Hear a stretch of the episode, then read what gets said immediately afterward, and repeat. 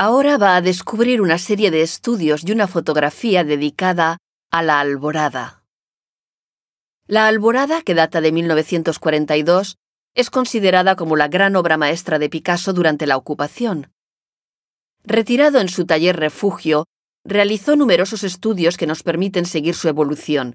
Trabajó la pose del modelo, así como la composición general de la obra.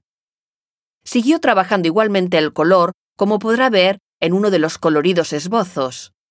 La obra final no está expuesta aquí, pero podrá verla en una fotografía enfrente de una escultura de bronce en el taller parisino de la calle Grands Augustins.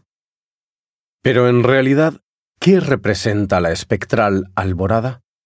Puede percibirse como una versión a la vez trágica y caricatural de los temas tradicionales de la serenata y la odalisca, la mujer del harén representada a menudo en pintura. Los tonos sordos y el trato torturado del desnudo femenino evocan la obra de Goya o Tiziano. Aquí no hay nada anecdótico, solo la odalisca reducida a un cuerpo hinchado y un cabello que cae, y a la guardiana música, una criatura grotesca de formas cortantes.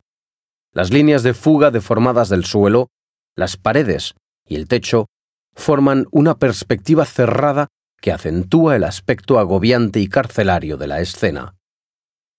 La alborada evoca las carencias de la guerra y simboliza una forma de resistencia interior.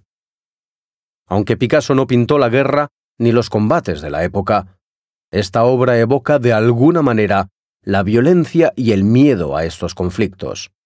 El contexto histórico, el peligro, la cárcel, la tortura, todo provoca la resonancia dramática de la inquietante alborada.